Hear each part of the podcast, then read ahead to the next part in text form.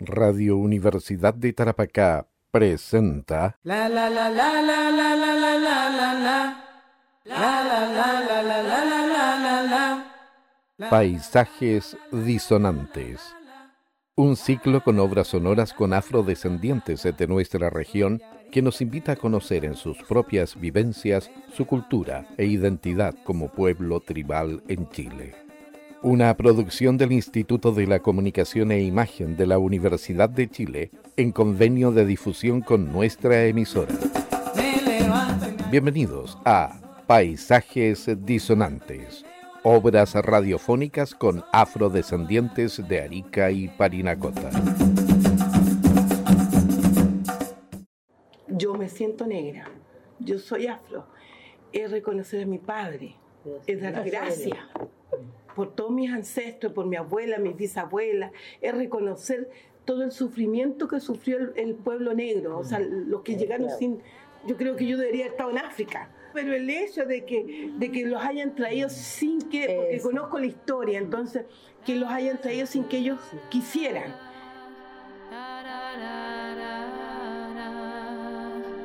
Para mí ser negra también es ser, es ser he- heredera de una cultura, de las tradiciones, de las formas de vida, de la espiritualidad, de los sentimientos, de la religiosidad, que es muy, y que vienen como en nuestros genes de mujeres, que han sido traspasados desde las generaciones de nuestras ancestras hasta ahora.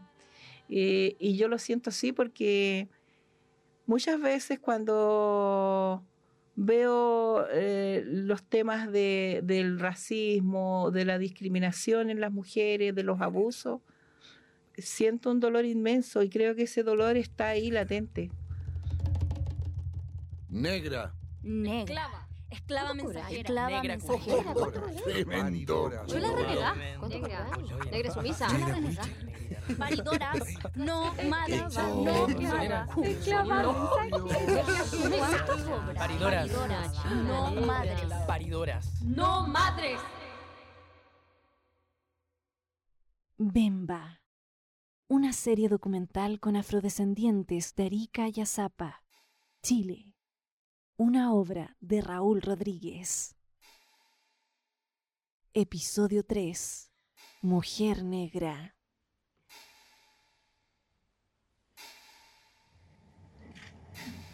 Muy buenas tardes. A nombre del Ministerio Secretaría General de la Presidencia, les damos la más cordial bienvenida. Hoy estamos reunidos en esta ceremonia para celebrar la promulgación de la Ley 21.151 de reconocimiento del pueblo tribal afrodescendiente chileno. A continuación, eh, entregará unas palabras a nombre de la comunidad afrodescendiente la presidenta de la ONG Lumbanga, Asenet Baez.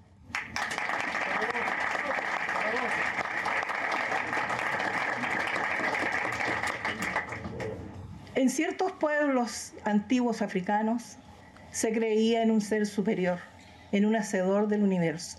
Y en el intermedio estaban los ancestros, que interferían entre ese ser superior y las personas de las tribus, de los clanes. Este pueblo, del cual somos nosotros descendientes, nos heredaron y nos legaron esa rica espiritualidad.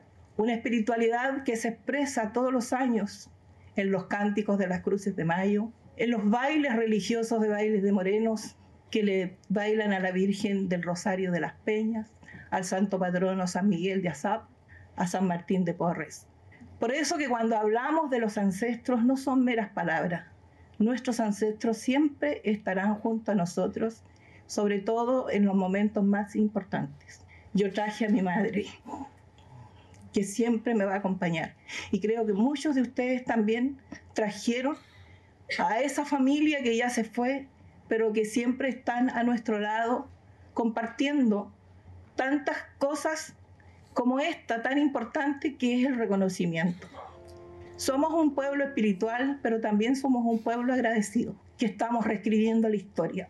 Esa historia de negación, hoy la reescribimos por una historia de visibilización y reconocimiento. Pero también la historia no se escribe desde ahora. Debemos recordar a hombres y mujeres que transitaron los caminos por los cuales hoy nosotros estamos avanzando y que son parte de la construcción de este pueblo. Humberto Palza Corbacho, senador de la República, un negro azapeño, del negro Rufo, de personas como Pizoro, como Bernardo Quintana, Don Miguel Quintana, la Rosa Huiza, la Rosa Corbacho, la Rosa Ríos, la Zulema Corbacho. ¿Y qué decir de las mujeres que también fueron pilar fundamental de las comunidades y de las familias? Mujeres como las comerciantas, que en pleno siglo XX fueron las que llevaron las frutas frescas a lomo de burro desde el valle a la ciudad. Recordar entonces a la Julia Corbacho, legendaria, la Natalia Sánchez, la Claudina Maldonado, la Rosa Chombo, la Chela Ugarte y tantas mujeres que hicieron historia también. La historia que hoy conocemos de los descendientes de africanos esclavizados es una historia que no nos dignifica. Pienso que el historiador más visionario nunca pensó que los descendientes de aquellos africanos entraríamos triunfantes al Salón de Honor del Congreso y hoy en el Palacio La Moneda para reescribir la historia y para celebrar nuestra importante ley. Muchas gracias.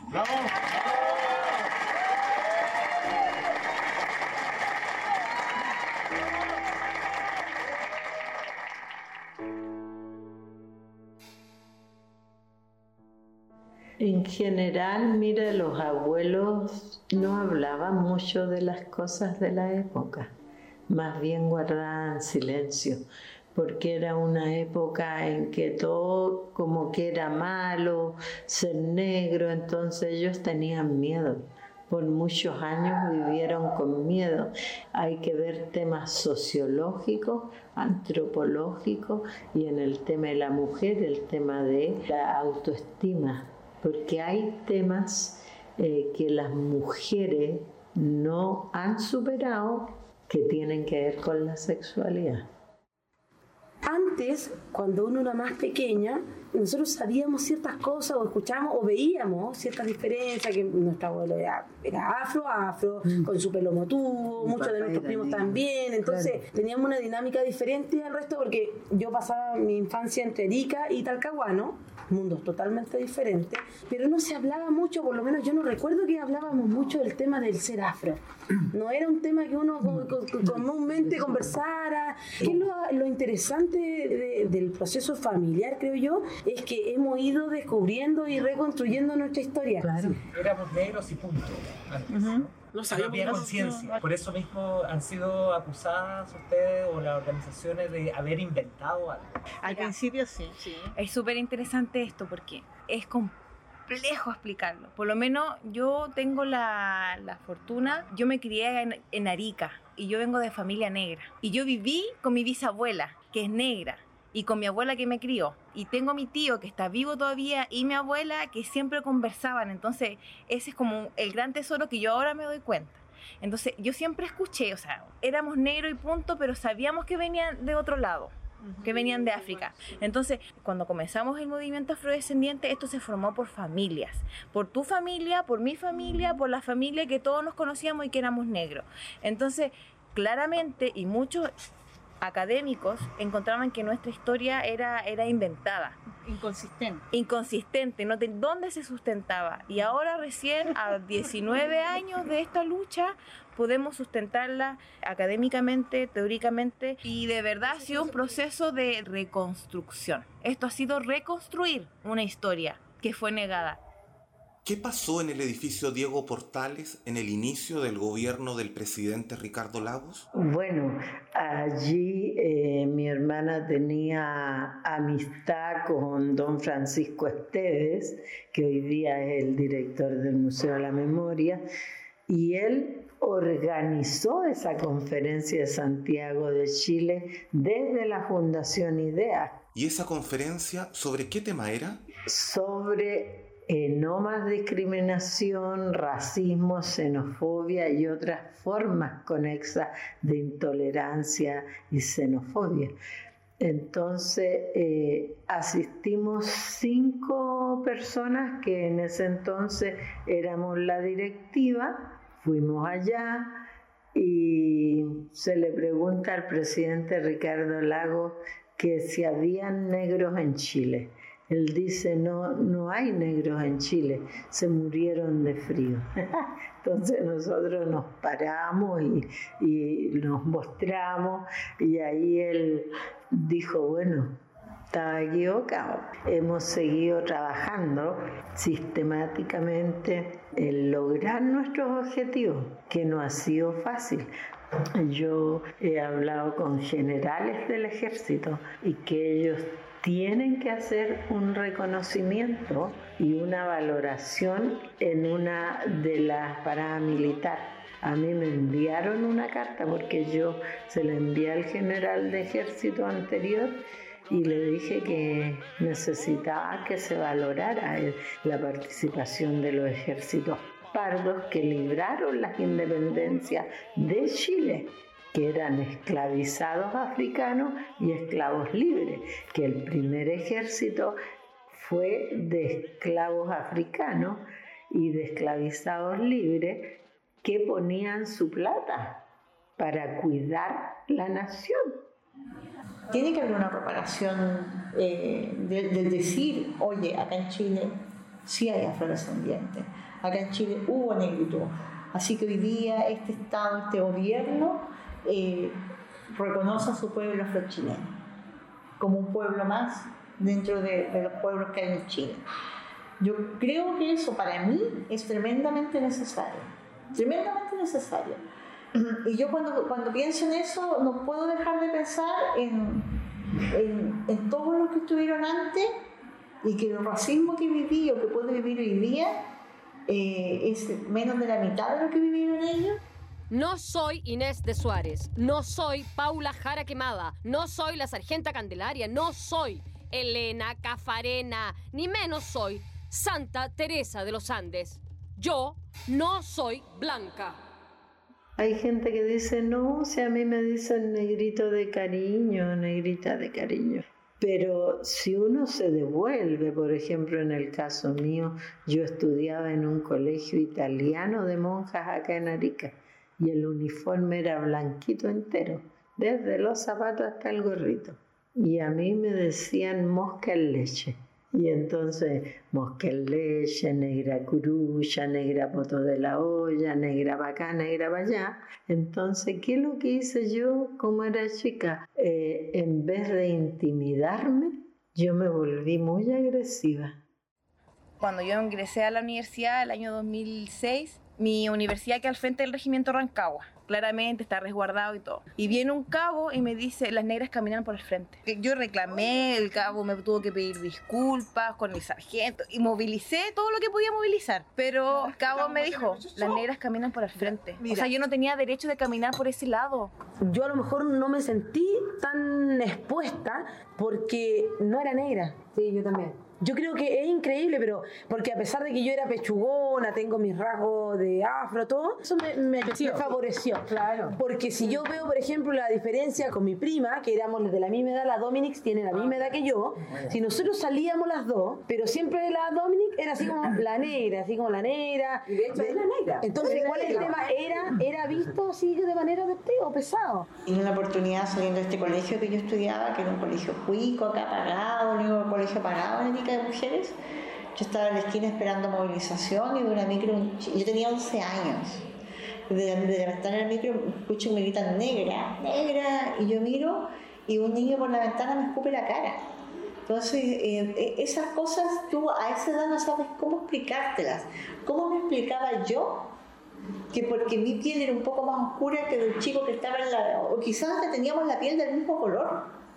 Quizás teníamos del mismo color, pero él veía en mí probablemente el género y que eso le daba la posibilidad de hombre, mujer, yo tengo derecho a maltratarla y más encima es negra, así que tengo un doble derecho a, a maltratarla.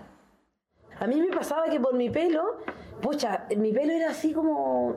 a, mí, me decían las champas, o sea, mira las champas que tenía, porque tenía el pelo así grande. La Susan, mi hermana, tenía así el pelo grande y a ella la molestaban en el colegio y le decían que parecía Valderrama. Le dijeron Pancho Puelma en su tiempo. Y yo, por ejemplo, me acuerdo de mi mamá, me tiraba el pelo así, me peinaba, porque costaba un mundo peinarte el. Sí, pues eso también es otra cosa que se enreda entonces, mucho. Entonces teníamos, andábamos con cara de velocidad colegio y andaba ahí con el pelo y con, con el Pero pelo era china, sí, era china. Pero por Entonces eso era, pero sí. papá le cortaba el pelo cortito, cortito, cortito. Parecíamos Jackson Five. Mi pelo suelto eh, para mí es, es mi orden, pero era el orden de una minoría. El alisarse el pelo. O sea, yo cuántas amigas afro que conozco locales que hasta el día de hoy se alisan su pelo. Y cuántas otras que nos hemos ido liberando y que se han ido liberando en relación a esto, a no teñirse el pelo, a dejarte tu pelo como es, eh, arreglártelo desde ahí, desde lo que es tu pelo, con su propia identidad, no tratar de coartarle la identidad al pelo. ¿Tú te teñiste? Sí, yo llegué a teñirme rubia. ¿cachai? Llegué a teñirme el pelo rubio. Y tiene que ver con el racismo, con la discriminación y querer ser aceptada. Por ejemplo, como en segundo básico, eh, yo era tratada distinta por ser más crespa. En mi curso era la única tan crespita así. Había otra niña crespa, pero rulos más, más grandes, ella era blanca, yo morena. Entonces, cuando jugábamos, empezaban las bromas, la rulito, ya, términos más suaves, la rulito, la cabeza ramada.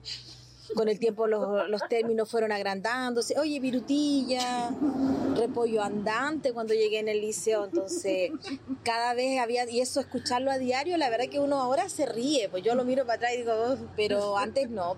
Eso te va afectando harto en el tiempo y hace que a veces sientas en cierto modo un reproche por, por lo que es tu, tu origen. Yo me miraba al espejo y me peinaba y me peinaba y quería que mi pelo se estirara.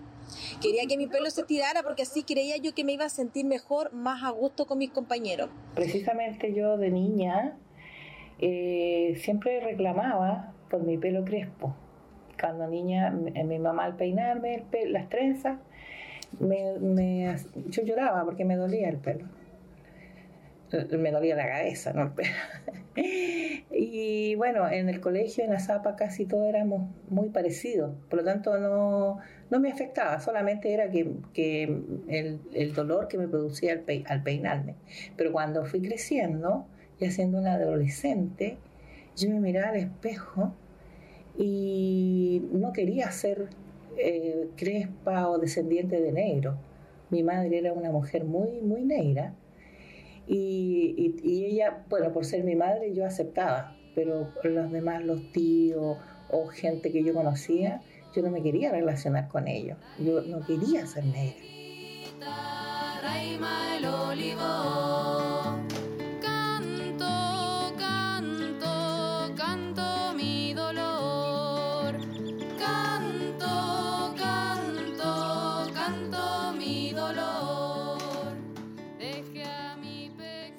¿Y en qué momento tú empezaste a reconocer positivamente tu identidad? Mi identidad yo creo que siempre la tuve como positiva el ser eh, afrodescendiente, porque yo decía, yo soy negra y con, con un orgullo.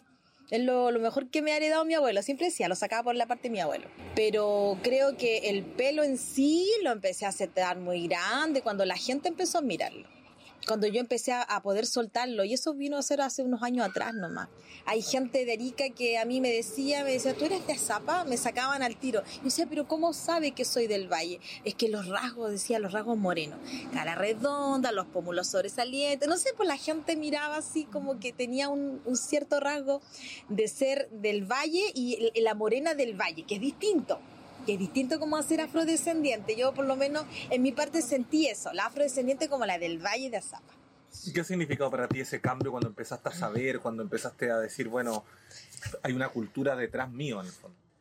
a entender eso, que había una cultura que era distinta a los demás, po. Porque yo decía, porque me decían, oye, pero ¿cómo venís de Azapa? Si en Azapa hay como puros paisanos, así como otro tipo de moreno, pelo liso. Entonces yo decía, pero sí, mi tata tiene parcela en Azapa, es morena, es crespo, y mi abuela es blanca, crespa, pero de Azapa. Eso para mí era que eran de Azapa, no tenía idea, que eran afro. Y cuando entendí que eran afro, ah, dije yo, ahí está. Ahí está el pelo distinto, que uno es, o- es otro moreno. Las comidas, ahí como que empecé a ir a algunos seminarios a captar más lo que era, porque yo me acuerdo de que mi bisabuelo era negrito, negrito y el pelo así como de mi mamá, blanco. Entonces, y yo siempre lo miraba así, uy, tan negrito y el pelo tan blanquito, y un caballero así como alto, macizo.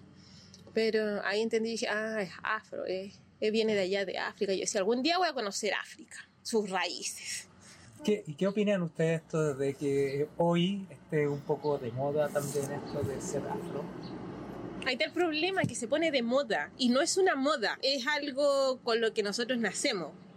Algo que viene así de muchas generaciones. No es una moda. Y hay gente que lo toma como moda. Ah, que yo quiero ser afro. Ah, que yo quiero bailar en la agrupación. Pero no es Que moda. el carnaval, ejemplo, es una ¿Mm? moda, porque todos quieren bailar Sí, el carnaval como afro y no son afro. Dice, ¿Mm? ay, que el oro negro, que el no sé cuánto arica negro, Negro. que tumba carnaval. Claro. No son afro, no son gente afro. ¿Qué piensan ustedes que son los más grandes malos entendidos que hay sobre la cultura? Que las mujeres son calientes. ¿Sí? Pero Sí, harto, ¿no? Sí, Yo me acuerdo que hace sí. un par de años, cuando estaban haciendo una que debe estar en internet, estaban promocionando algo de, del VIH. La mona que salía ahí en el cartel era una figura de una mujer negra y se le notaba así el pelo afro. Entonces, ¿por qué marcan siempre a la negra negra como que la caliente? Yo he escuchado ese prejuicio a hombres, a decir, ay, pero muy morena, no, debe tener como ese olor. Así he escuchado. Y también algunas mujeres, no, tan moreno, no, mira cómo le brilla la piel, ese olor. Por favor, si es una persona común y corriente. A mí me ha pasado montones de veces. Fui a una cabina telefónica en Calama hace muchos años atrás, cuando tenía como 25 años, y me dijeron si yo iba a trabajar a Calama, a esos lugares donde van las niñas Los a prestar a los prostíbulos, a prestar servicio. Por lo tanto, siempre hemos sido miradas desde ahí, desde no te, no te han mirado como una mujer de con, de respeto, con la dignidad que se merece cualquier otra mujer. Yo me acuerdo de una cosa bien fea que nunca me ha gustado compartirla y la voy a compartir acá. Yo, yo tenía mis 19 años y recuerdo que fui a la, a la universidad. En ese tiempo yo estaba postulando a la universidad también. Pues la, no era la PCU, con la PAA, la prostituta académica. Andaba con un vestido muy lindo que me armaba muy bien el cuerpo. Pasé por entre medio de un grupo de hombres estudiantes también. ¿Y sabes qué dijeron? Y yo lo alcancé a escuchar. Oye, está buena para una partusa. Y yo después, yo no conocía ni la palabra. Y después con el tiempo eh, vine a darme cuenta de que lo que habían dicho. O sea, no me encontraron ni buena moza, ni qué linda la morena, sino que está buena para la partusa. Y ahí entonces tú te vas, vas dando cuenta que siempre ha existido esa forma de mirar a la mujer de rasgos negros desde esa mirada eh, sexual, de la sexualidad. El ser negra es tan complejo, tiene tanta carga, tiene tanta carga porque tú tienes que defenderte al mil por ciento. Tú, nosotras no podemos estar tranquilas. Y es tan fácil, el acoso para las mujeres negras es tan fácil de reproducirlo porque no se sanciona y que les gusta porque tú soy exótica. Para la sociedad tú eres algo exótico. Entonces, validarnos nosotras como mujeres integrales es complejo y es una lucha constante, diaria, que ni siquiera un título profesional te lo salva. esta estructura que se ha construido en relación a, la- a lo que es la, ne- la negritud y especialmente a lo que es la mujer negra. Entonces, bueno, hasta nuestros propios compañeros en algún momento negocian con nosotros. Ellos, por, claro, nuestros compañeros por tener acceso a otros a espacios de poder, eh, ellos, Negociaban. ellos ne- negociaban y, y, o sea, para el negro, la mujer negra también es un objeto. Y, y es también parte de su sobrevivencia dentro de este mundo eh, blanco. Es, es complejo es- es- y es doloroso, es muy doloroso porque nosotros tenemos que estar luchando día a día por cambiar esa situación. Que te, ¿Sabéis qué? Te sacaste la cresta estudiando cuánto tiempo para que te vengan a decir, no, oye, pero, pero salgamos, vamos, no sé, pero ustedes, como, o que te estén todo el rato mirando la boca. Porque te, todo el rato te miran la boca.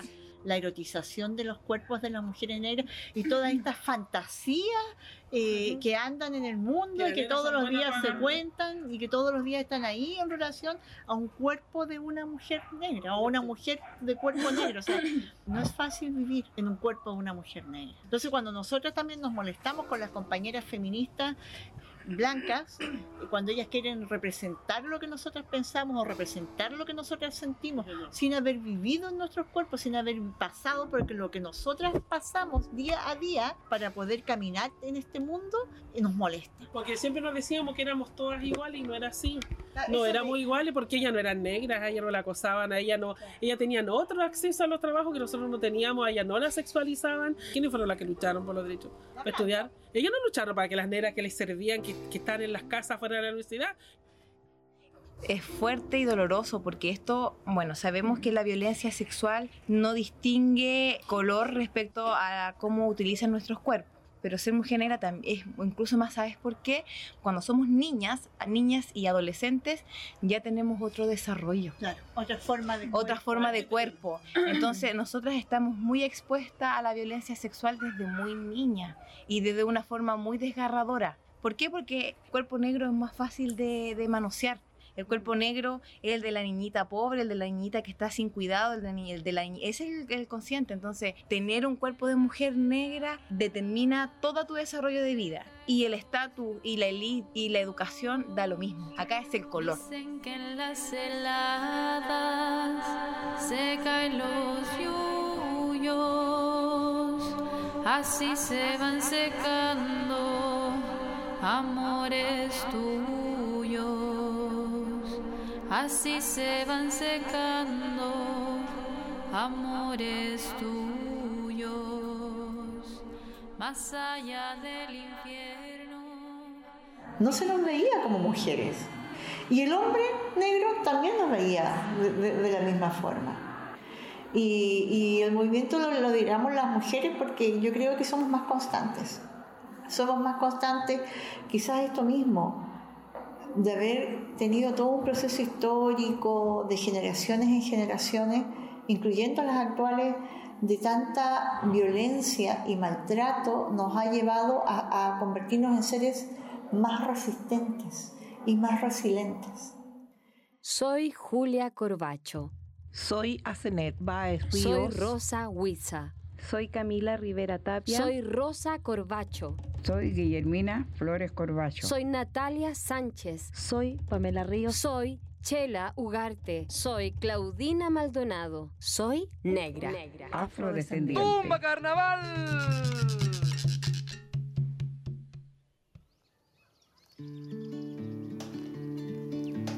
Raima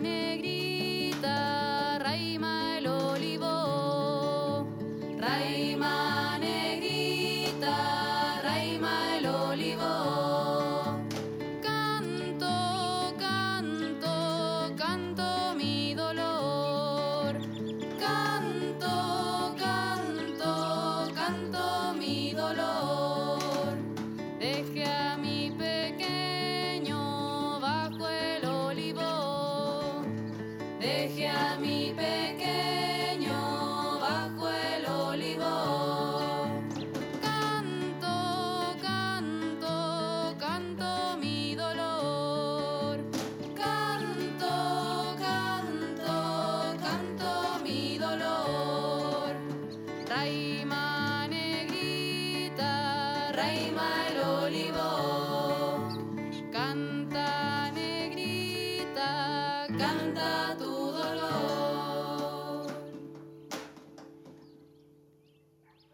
Radio Universidad de Tarapacá han escuchado La la la la la la la la la la la. La la la la la la la la la la. Paisajes Disonantes. La la la la la la la la la la la. Yo soy Un ciclo con obras sonoras con afrodescendientes de nuestra región que nos invita a conocer en sus propias vivencias su cultura e identidad como pueblo tribal en Chile. Una producción del Instituto de la Comunicación e Imagen de la Universidad de Chile en convenio de difusión con nuestra emisora. La invitación es para escuchar estas obras radiofónicas cada viernes a las 12 horas y su repetición del capítulo el día domingo a las 12 horas hasta el 13 de junio. Por vuestra sintonía, mil gracias. Buenas tardes.